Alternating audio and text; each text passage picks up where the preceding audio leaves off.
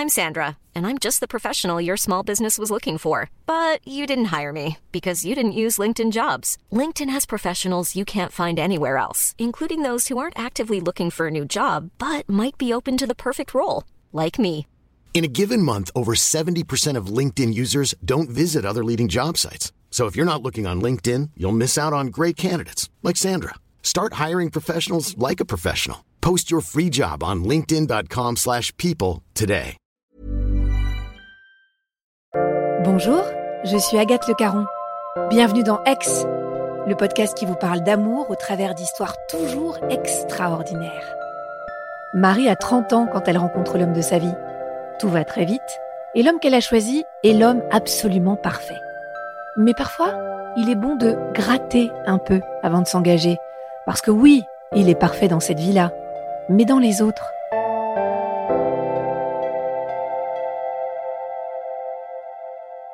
Nous sommes en printemps 2008. euh, J'ai euh, pas tout à fait 30 ans. C'est une période de ma vie où je me cherche un peu. euh, J'ai eu des histoires euh, qui n'avaient pas réellement abouti. Les hommes que j'avais rencontrés euh, voulaient pas forcément euh, s'engager. J'étais en pleine euh, introspection à ce moment-là. Je réfléchissais beaucoup sur moi. Évidemment, dans mon entourage, mes amis commençaient à se mettre en couple, à s'installer. Et voilà, j'arrivais à ce moment-là de ma vie où, ça devenait un petit peu lourd et j'avais envie de vivre une vraie et grande et belle histoire enfin. Je suis commerciale à ce moment-là. Je bouge beaucoup pour mon travail dans, dans la région. euh, et c'est donc euh, lors d'un de mes déplacements que je rencontre euh, Philippe. Le patron de la chambre d'hôte m'avait dit Tu verras, il y a un ami à moi qui a besoin de se changer les idées. on peut pas dire qu'il y a un coup de foudre. Je suis juste intriguée par cet homme. Donc je l'observe et nous ne sommes pas à côté. Donc on n'a pas réellement euh, l'occasion d'échanger ensemble. Je dois revenir en fait quelques jours plus tard aussi pour le travail. Et le patron me dit, euh, écoute, euh, tu seras toute seule euh, ce soir, mais à dîner, j'ai mon ami que tu as vu la dernière fois qui va revenir. Il est vraiment pas bien en ce moment, il est en pleine séparation, il a, vraiment besoin de se distraire. J'espère que ça ne te dérange pas. Je non, pas du tout, au contraire. Et du coup, nous passons cette soirée-là, euh, donc euh, beaucoup plus intime finalement que le soir euh, de la semaine d'avant. Et on discute, on échange ensemble. Le patron, discrètement, quitte la table et nous laisse. Et nous finissons la soirée comme ça, à discuter, à, à papoter, à s'échanger nos numéros. À partir de ce moment-là, il se passe rien en fait ce soir-là. Je retourne dans ma chambre euh, assez amusée. euh, parce qu'il me plaisait bien, il m'avait, voilà, il était assez touchant dans sa façon de, de parler, de parler de lui. Donc, euh, je suis sur mon petit nuage. euh, et puis, euh, très vite, on rentre dans un échange de messages, de séduction très clair.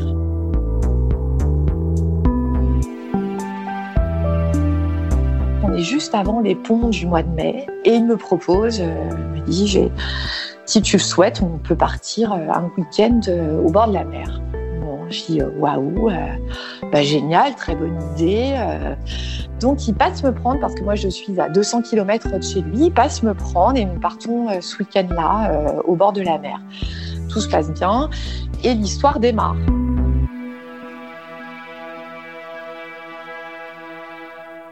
Très vite, il me présente en fait ses amis, très vite, il me présente ses enfants, ses parents.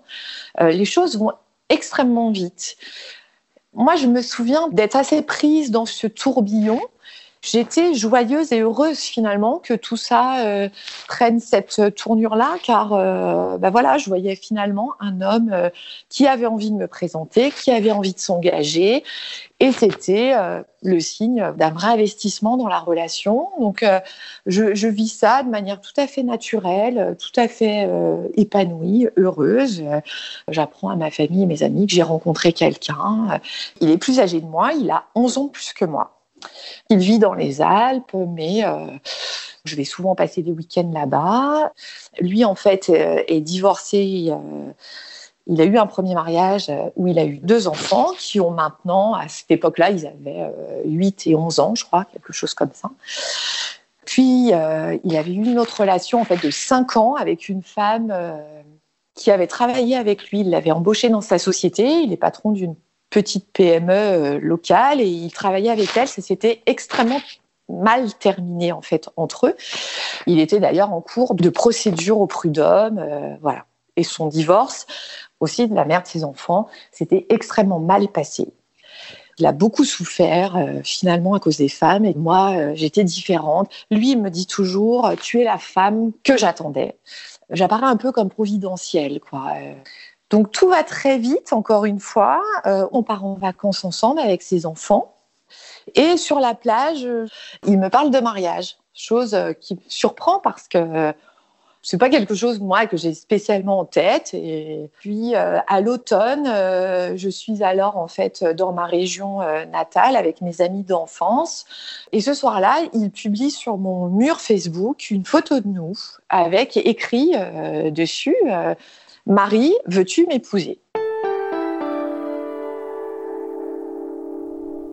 Au mois de novembre, lors d'une fête locale dans la région de mes parents, il fait la demande auprès de mes parents, ma demande en mariage euh, en grand. Euh. donc tout le monde se réjouit, tout le monde est très heureux. On passe même dans le journal à ce moment-là. Donc euh, c'est vraiment la joie, quoi, du coup. Et on fixe le mariage un an plus tard, au mois de décembre. Moi, ma famille s'investit énormément. J'ai une grande famille qui est dans un vignoble, donc en fait, pour eux, c'est un vrai euh, bel événement et du coup, on, s'investit dans l'organisation de ce mariage, euh, qui est une très belle fête. On passe une très belle journée, très bien entourée, avec beaucoup de marques d'amour et d'affection. Euh, c'est très chouette. Malgré tout, après le mariage, c'est là que finalement le visage commence à se dessiner tout à fait différemment en fait. Euh, je découvre euh, un homme qui est beaucoup plus dur en fait, qui est plus du tout dans la séduction ou dans les belles paroles, qui est quelqu'un qui est beaucoup plus dur dans ce qu'il peut me dire. Il est beaucoup moins euh, avec ma famille notamment, c'est assez radical.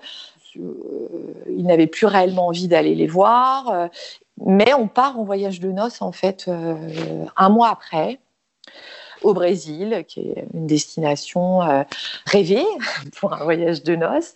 C'est absolument pas le voyage de noces euh, idéal que je pouvais avoir en tête, en fait. C'est un peu tendu. On se prend la tête sur euh, notamment ses enfants. Je me souviens. C'est pas quelqu'un d'investi en fait auprès de ses enfants. Il les reçoit à la maison, mais il les accompagne pas à leurs activités sportives, il ne suit pas leur scolarité, donnent une pension conséquente en fait à leur mère, donc euh, en fait ils considèrent qu'il fait sa partie euh, à ce niveau-là et du coup ça suffit.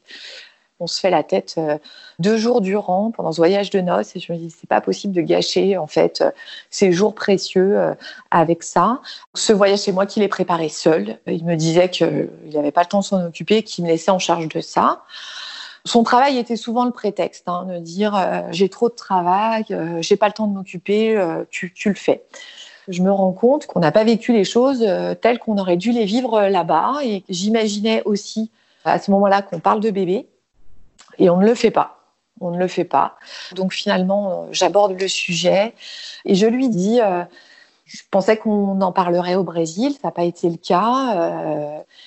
Qu'est-ce qui se passe? Est-ce que tu n'as plus envie? Est-ce que si si euh, si si bien sûr que j'ai encore envie d'avoir un bébé avec toi. Je veux avoir euh, une mini Marie. Euh, il voulait avoir une petite fille qui me ressemble. Donc je tombe enceinte en fait très rapidement. J'avoue que la rapidité aussi me surprend. Quand je lui annonce, il pleure de joie. Donc je suis, euh, je suis heureuse en fait qu'il ait cette réaction parce qu'il est réellement ému. Toutefois, à ce moment-là, dans ma famille, euh, j'ai mon frère et ma belle-sœur qui vivent un moment assez terrible de leur côté. Ma belle-sœur est enceinte de plus de six mois et doit faire une interruption médicale de grossesse. Le bébé n'est pas viable et la grossesse doit être interrompue. Et nous, on les soutient avec mes parents et ma sœur.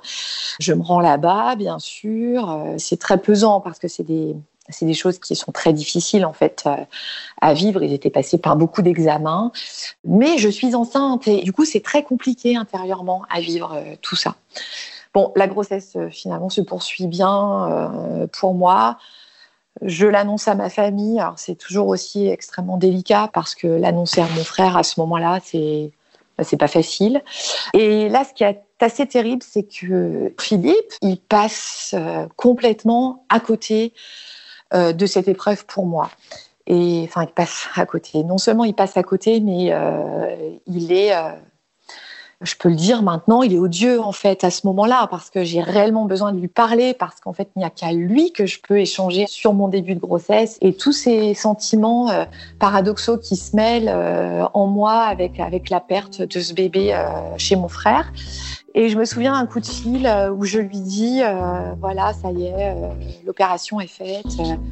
Et là il me répond et et là, je, je comprends pas. Quoi. Et là, je raccroche. Je me dis, c'est pas possible, quoi. Comment on peut être aussi insensible? Il comprend pas que moi, je suis seule avec ça et que là, c'est très, très difficile parce qu'en fait, je découvre un homme euh, extrêmement dur, euh, insensible et là, je suis en colère, en fait.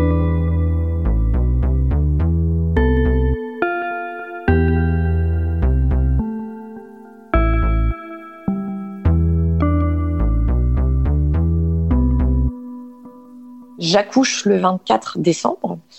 L'accouchement, il est présent, bien évidemment, il est là. Euh, ses parents sont là, donc euh, il part assez rapidement en fait euh, après la naissance de notre petite fille.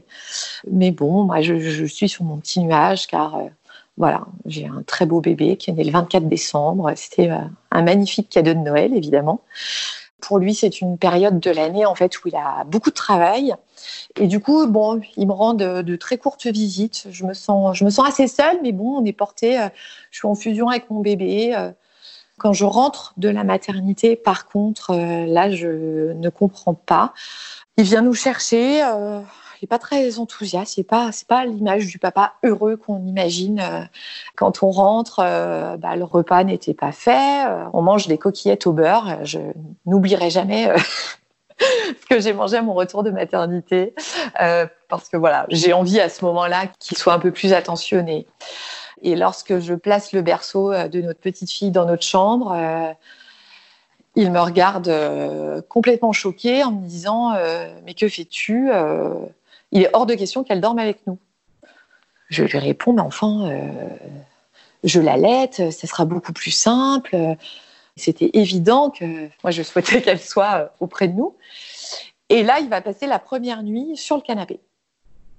À partir de là, il est très distant. Euh, il part de plus en plus tôt, il rentre de plus en plus tard. Les tensions augmentent quand on se dispute. La nouvelle euh, habitude, c'est de laisser son alliance sur le meuble de notre entrée. Derrière, je reprends le travail. Donc, moi, ça me permet de changer aussi un peu d'air. Ça me fait du bien. Mais l'été, le premier été euh, qu'on passe finalement avec notre fille est très tendu. On s'écrit des mails. Lui m'explique euh, toujours que les fondamentaux dans une famille euh, et dans une vie équilibrée sont le couple et que moi je ne fais pas ce qu'il faut pour que le couple soit solide et qu'il se sent affaibli à cause de ça. C'est très difficile en fait de lire tout ça. Je ne comprends pas, moi ça me correspond pas. Et je fais des efforts pour que ça aille mieux, mais chaque fois, c'est très difficile. Et au mois de septembre, donc notre petite fille a 9 mois, ses enfants sont là, on se dispute euh, plus fort. Et là, je lui dis, j'en peux plus. Je vais aller prendre l'air chez mes parents, ça va me faire du bien. Et je suis partie un samedi soir euh, à plus de 20 heures avec ma fille dans la voiture pour faire 200 kilomètres et rejoindre en fait la maison familiale où mes parents m'accueillent. Euh, très inquiets évidemment, mais là en fait, ils m'écoutent et ils me comprennent.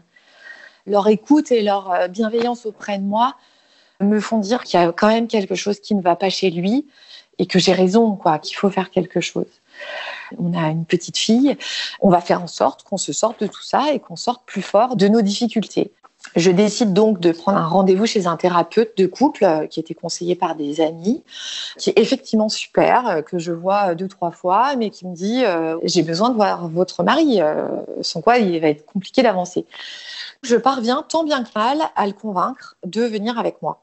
On va le rencontrer. Il est très méfiant, il est vraiment sur la réserve, il est très froid. Le thérapeute me fait comprendre qu'il y a des ressorts qui ne viennent pas forcément de moi et que lui a un peu de travail à faire, euh, sachant que là, il avait créé un groupe avec un, nouveau euh, meilleur ami et puis quelques-uns autour. Et moi, clairement, je ne faisais pas partie de ce groupe-là. Il les voyait euh, seuls. il est parti en week-end au ski avec eux, pendant que moi, je restais avec notre petite fille. Mais quelque part, je me disais, bon, si ça peut l'aider dans son équilibre et qu'il passe de bons moments comme ça et que finalement, je le retrouve mieux, c'est peut-être ça, euh, la bonne combinaison. Je réserve un week-end euh, dans le sud, quatre jours euh, au bord de la mer, que tous les deux, pour essayer de nous retrouver. Comme le week-end de notre rencontre, finalement, les quatre jours se passent plutôt bien. Donc on revient de là. moi, je suis plutôt positive et rassurée en fait, j'imagine. Malheureusement, c'est très courte durée parce que deux jours après notre retour, euh, il m'annonce qu'il est invité à l'anniversaire de son meilleur ami et qu'il ne sera pas là euh, le jeudi soir. Et moi, je lui dis, bah, je vais réserver une babysitter pour notre fille euh, pour que je vienne avec toi. Il me répond, il y a hors de question que tu viennes, c'est notre groupe. non, non, en plus, il y a sa nouvelle compagne que tu ne connais pas. Mais justement, je, vais faire en sorte de la rencontrer. Non, non, j'irai seule. Et là, réellement, je commence en fait à voir les warnings apparaître de manière beaucoup plus visible, en fait, beaucoup plus importante. Sachant qu'il y avait eu des signes en fait euh, précédents dans l'hiver où euh, il était rentré, euh, il avait le, visage plein de paillettes. J'ai mais t'es passé où Comment se fait-il que tu sois couvert de paillettes comme ça? Ah bon, mais non, je sais pas, mais non, tu dis n'importe quoi. Dis, va te voir dans le miroir, tu es plein de paillettes. Je ne comprenais pas. Un autre soir, j'avais vu qu'il avait euh, le dos griffé, euh, mais pareil, il m'explique qu'il s'est fait mal au travail. Mais toutes ces, petites choses, en fait, me font dire évidemment qu'il y a quelque chose qui cloche. Et un jour où il est sous la douche et où il laisse son téléphone, ce qui ne lui arrivait jamais. Son téléphone est là devant moi et c'est comme s'il me tendait les bras. Je décide de l'ouvrir, ce qui me ressemble pas forcément. Mais en fait, là, je, suis poussée par une force euh, pour me dire, bon, là, il faut le faire, en fait. Et je m'enferme dans les toilettes, j'ouvre son téléphone, j'ouvre l'application message et je ne vois rien, absolument rien, aucun message. Donc c'est assez étonnant puisqu'en fait, je pense que personne n'a ces messages vides dans son téléphone. Et je vais dans son Facebook, je vais dans ses messages sur Messenger et là, je vois effectivement qu'il a une multitude de conversations avec des femmes. J'ouvre un des messages où je, vois un visage que j'avais remarqué déjà sur son Facebook d'une jeune femme euh, blonde euh, aux yeux bleus et je découvre effectivement une correspondance qu'on pourrait qualifier de séduction en fait où, il l'appelle ma princesse. Moi, je, tremble, j'ai le cœur qui palpite, je, me sens physiquement très mal à ce moment-là finalement, euh, ce que j'attendais arrive, quoi. Euh, que j'ai la preuve que je ne me faisais pas de film, que, tout est là, quoi. qu'il y a bien quelque chose de louche dans sa vie. Donc je ferme le téléphone et là, en fait, je lui dis bah ça y est, c'est terminé. Euh, c'est terminé, je veux qu'on se sépare. J'ai lu ce que tu pouvais écrire. Ça ne m'intéresse pas d'être avec un homme comme ça. Je veux qu'on se sépare c'était finalement la logique de ce qui se passait depuis des mois. Moi, j'étais en larmes tous les matins quand je partais de chez moi. Je, je me reconnaissais plus dans le miroir. J'étais triste déjà depuis très longtemps et, et je savais intérieurement qu'un jour, un déclic serait là pour me faire dire qu'il fallait le quitter, en fait. Évidemment, il me dit euh, le discours classique euh, si tu avais été euh, une meilleure épouse, je n'aurais pas été amenée à aller voir ailleurs. c'est de ta faute. Là, en fait, je passe un cap au niveau psychologique, en fait, parce que j'avais tellement donné, en fait, les mois précédents pour essayer de raccrocher les wagons, pour essayer de faire en sorte que ce mariage continue et, redevienne heureux, que là, j'étais non seulement épuisée, mais en plus, là, j'accédais à un niveau de colère euh, important. Là, on se sépare réellement. Il sent ma détermination là-dessus. Je dis, je cherche un appartement et dès que je peux, je pars. Je déménage euh, au mois de juillet avec notre fille. Elle a 18 mois à ce moment-là, donc elle est toute petite. Je sens que lui, ça lui brise le cœur.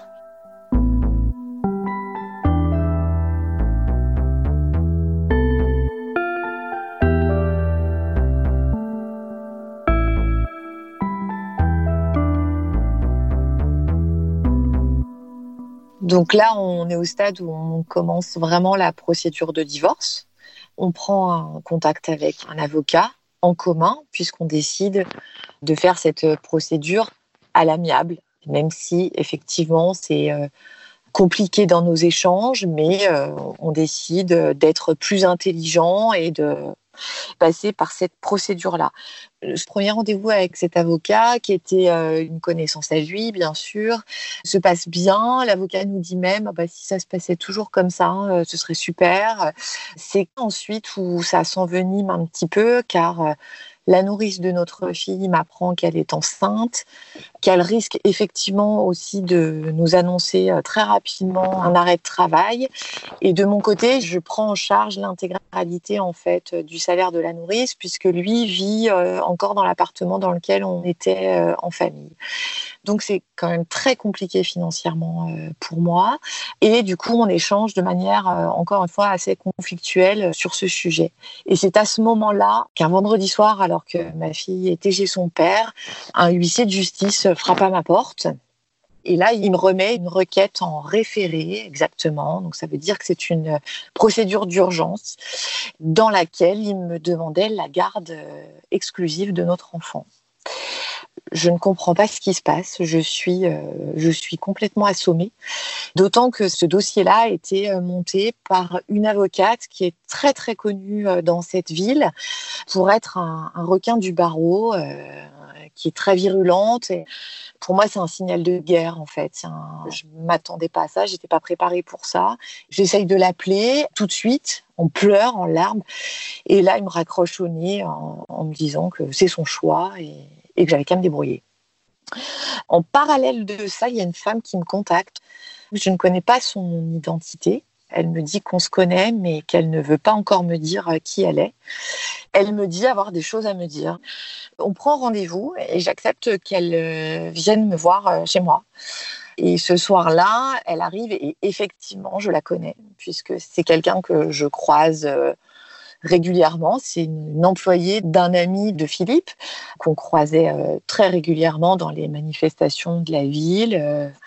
Je suis effectivement très surprise. Elle est très mal à l'aise. Je lui dis, bah, je, t'écoute. Euh, et elle m'explique qu'elle a beaucoup réfléchi à me parler, que pour elle c'était important vu la situation actuelle. Et là, elle m'apprend qu'en fait, toute la durée de notre mariage, elle a été sa maîtresse. Et elle m'explique effectivement comment ça fonctionnait. Leurs rendez-vous euh, à l'hôtel, les rendez-vous qu'il n'honorait pas forcément d'ailleurs, euh, puisqu'en fait sur le long terme, elle s'est rendue compte que bon, faisait exactement comme il avait envie, comme il souhaitait. Elle m'a confié euh, qu'ils avaient eu des rapports sexuels quelque part malsains en fait, et elle m'explique voilà les jeux dans lesquels il l'avait embarqué il avait eu des photos et des films et regardait ça aussi dans sa besace et qu'il n'avait pas hésité au moment où eux-mêmes s'étaient séparés à la menacer. Je découvre euh, une autre personne. Je ne pouvais pas imaginer euh, que c'était allé aussi loin. Et surtout, elle m'explique qu'elle était finalement euh, la maîtresse officielle et qu'il en avait aussi plein d'autres.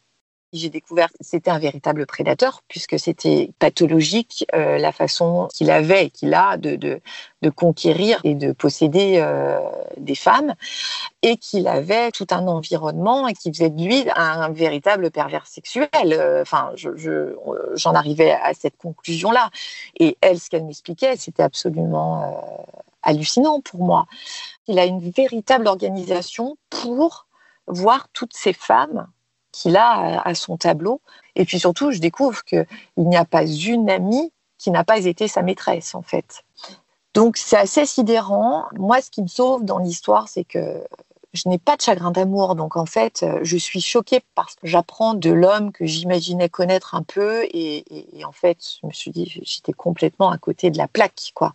Ce mec, est, il est bien plus, euh, euh, bien plus tordu que ce que j'imaginais en fait. Euh, je, ne pouvais pas imaginer ça du tout, du tout, du tout.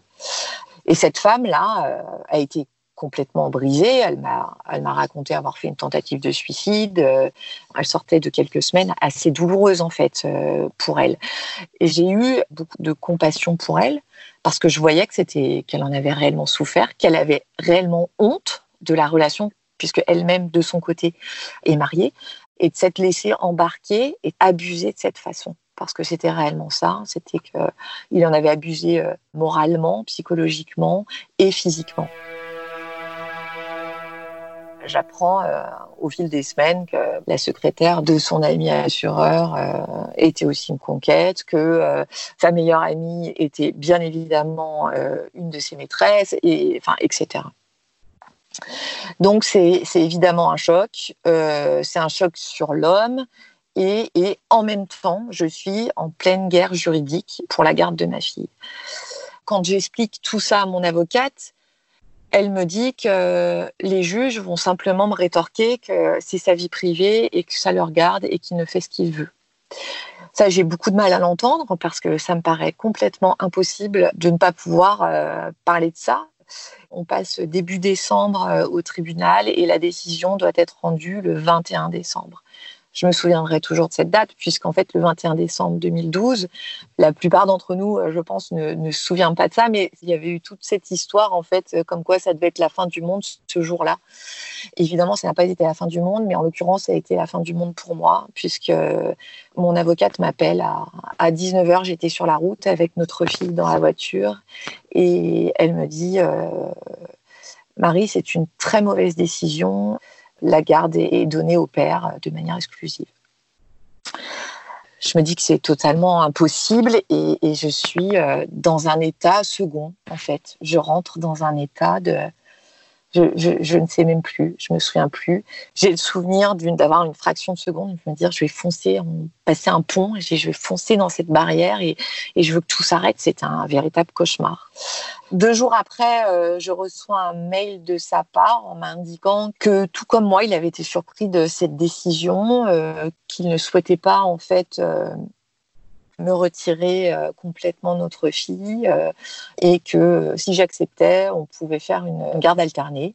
Mais si effectivement euh, je mettais quelques réserves que ce soit, eh bien évidemment, il ferait appliquer le jugement. Il s'est trouvé dans cette situation où il apparaissait finalement comme le méchant. Et ça, c'est quelque chose qu'il ne pouvait pas, je pense, gérer. Il avait toujours tendance à se faire passer comme la victime. Son premier divorce avait été pour lui euh, très difficile. Et en fait, de revêtir cette nouvelle image, il n'était pas en capacité de l'assumer, tout simplement. Je pense que lui-même a réellement été coincé par cette décision. Donc, on a opté en fait pour une garde alternée. Moi, j'étais plus que l'ombre de moi-même. J'ai jamais cessé de travailler. J'ai toujours été extrêmement bien entourée, encore une fois. Et dans nos quelques relations qu'on pouvait avoir, il me laissait toujours entendre qu'il avait l'ascendant. Chaque fois qu'il le pouvait, il me disait, écoute, de toute façon, le juge des affaires familiales a dit que tu n'étais pas une bonne mère. Donc, euh, si demain je dois faire valoir euh, ce jugement, je le ferai valoir. Il y avait toujours cette menace en permanence. Donc, je décide euh, là dans l'été suivant de, de, faire appel pour entériner effectivement la garde alternée. On vit comme ça pendant trois ans, de procédure en procédure. J'ai obtenu la garde alternée euh, sur l'année suivant cette décision hallucinante. Le juge de la Cour d'appel a entériné cette garde alternée, ce qui a permis effectivement aussi de remettre un petit peu plus de sérénité dans les choses et surtout pour moi en fait.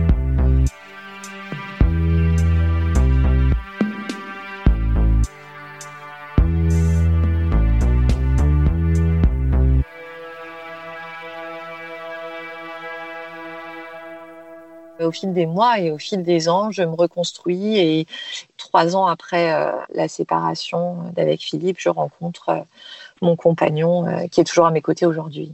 Là, on rentre dans une relation stable, sérieuse, constructive, apaisante. trois ans après, j'étais, je me sentais prête en fait pour vivre à nouveau une véritable histoire d'amour en confiance parce qu'en fait il y avait cet aspect-là où euh, c'était difficile en fait de rentrer dans une nouvelle euh, relation amoureuse avec cette valise que je traînais. Et puis euh, deux trois années avancent et, là il n'a pas d'enfant. Évidemment, on se dit bah, qu'on a très envie d'avoir un enfant ensemble. La question reste de savoir comment on peut s'organiser pour vivre à 100% ensemble et, euh, et avoir, et avoir ce, bébé dont, lui rêve par-dessus tout. Et moi aussi, euh, dans mon fort intérieur, j'ai toujours su que j'aurais euh, un bébé à 40 ans. Je décide donc d'entamer une nouvelle procédure. Je demande effectivement la garde complète pour pouvoir euh, nous installer tous ensemble euh, à 200 km de là où on vit euh, à ce moment-là. Je sais que c'est compliqué. hein. Ça me vaut quelques nuits blanches et quelques. Enfin, l'idée de se relancer dans une procédure euh, m'angoisse euh, au plus profond de moi parce que je suis marquée au fer rouge par la justice. Et malgré tout, je lui indique, je lui dis, je lui explique que j'ai envie de m'installer avec mon compagnon et qu'on a envie d'avoir un bébé. Lui me dit, ben, c'est pas mon problème, évidemment. Je crois qu'on est réellement des centaines, voire des milliers de couples euh, séparés dans, ce cas-là. hein. C'est toujours compliqué quand on reconstruit et que ce n'est pas dans la ville euh, d'origine. Forcément, donc là, on retourne au tribunal. Euh, là, on me déboute en fait de ma demande. Et je sentais aussi pour notre fille qu'elle avait réellement besoin de stabilité. Euh, cette alternance comme ça en permanence, il y avait déjà des signes en fait à l'école qui montraient que tout n'était pas parfait et qu'il y avait des signes préoccupants. Lui évidemment s'y oppose, donc on part euh, dans cette procédure-là à nouveau. Je me dis, cet homme ne va pas gâcher ma vie entière, quoi. Il m'a déjà gâché quelques années. Je refusais qu'il m'empêche euh, d'être heureuse et de pouvoir construire ce dont je rêvais depuis toujours, quoi. On a appris à ce moment-là, enfin, on le savait déjà depuis un petit moment, mais qu'il fallait qu'on passe par le processus de FIV, en fait, pour avoir un bébé. On fait une première FIV euh, au mois de janvier qui ne marche pas. Bon, c'est difficile, mais pas surprenant parce qu'en fait, c'est très rare quand ça fonctionne euh, la première fois. Et on fait euh, une deuxième session euh, au printemps. Et tout fonctionne à merveille à ce moment-là. Et je tombe enceinte. On est les plus heureux de la Terre. On passe chaque étape, parce qu'il y a des, des tas et des tas d'étapes, euh, mais il y a toujours cette question de ma fille et, de savoir comment on va faire. Je voulais pas qu'elle choisisse. C'était compliqué pour elle. Un jour, euh, donc j'ai annoncé quand même à, Philippe que j'étais enceinte et euh, il a fini euh, par dire à notre fille qu'il acceptait, que ça lui fendait le cœur, mais qu'il acceptait qu'elle parte vivre avec nous. Ce jour-là, ça a été un soulagement immense et enfin tout pouvait fonctionner comme on en rêvait, quoi. Et depuis, nous vivons tous les quatre. J'ai appris au fur et à mesure des années à garder mes distances et à me protéger. Quand j'y repense, je me dis que la roue finit par tourner et Dieu sait que j'ai cru qu'à un moment donné, elle était vraiment figée. Il y a toujours le ciel bleu qui nous attend. Je me suis pas laissée bouffer par cette histoire. Elle aurait pu me bouffer personnellement et familialement. J'ai essayé de rester debout. Ça a été ma force et c'est ce qui fait qu'aujourd'hui, je pense qu'on en est tous là et que je suis heureuse avec un homme que j'aime à mes côtés et que j'ai une autre petite fille euh, merveilleuse et on est enfin euh, tous les quatre ensemble.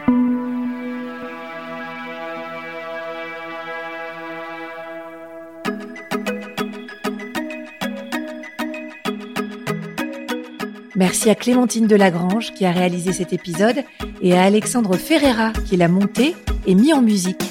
Si vous l'avez aimé, faites-le savoir. Mettez-nous des étoiles et des commentaires. Merci.